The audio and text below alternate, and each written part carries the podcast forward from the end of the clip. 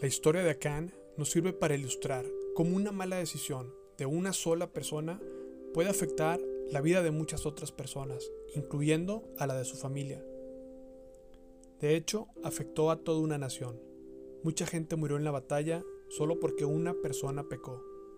Cuando decides apartarte del Señor y rebelarte para hacer tu voluntad, va a haber consecuencias, y no solo para ti, va a afectar a tus próximas generaciones. Cuando te unes en yugo desigual, contaminas el templo de Dios. Eso afecta a tu casa, tu familia, tu iglesia y a tu comunidad. Por lo tanto, salgan de entre los incrédulos y apártense de ellos, dice el Señor.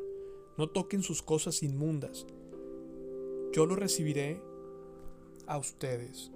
Yo seré su Padre y ustedes serán mis hijos, dice el Señor Todopoderoso.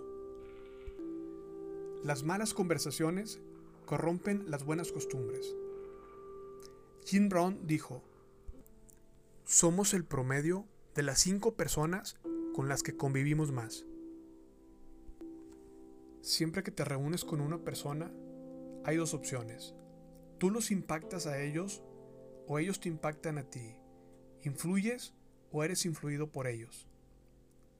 Debemos guardarnos para Dios. Josafat gobernó la tierra de Judá. Tenía 35 años cuando subió al trono y reinó en Jerusalén 25 años. Josafat fue un buen rey. Hizo lo que era agradable a los ojos del Señor. Sin embargo, durante su reinado, no quitó todos los santuarios paganos y la gente nunca se comprometió por completo a seguir al Dios de sus antepasados. Tiempo después, Josafat, rey de Judá, hizo una alianza con el rey Ocosías de Israel, quien era un hombre muy perverso. Juntos construyeron una flota de barcos mercantes en el puerto de Sion Heber. Luego Eliezer, hijo de Dodaba, de Maresa, profetizó contra Josafat y le dijo, Por haberte aliado con el rey Ocosías, el Señor destruirá tu labor. Así que los barcos naufragaron y nunca se hicieron a la mar. Josafat fue un hombre de Dios, pero al final de su vida se equivocó y nos dejó una gran lección. No te unas a un yugo desigual.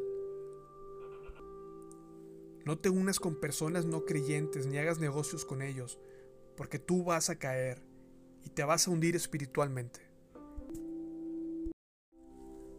¿Y qué beneficio obtienes si ganas el mundo entero, pero pierdes tu propia alma?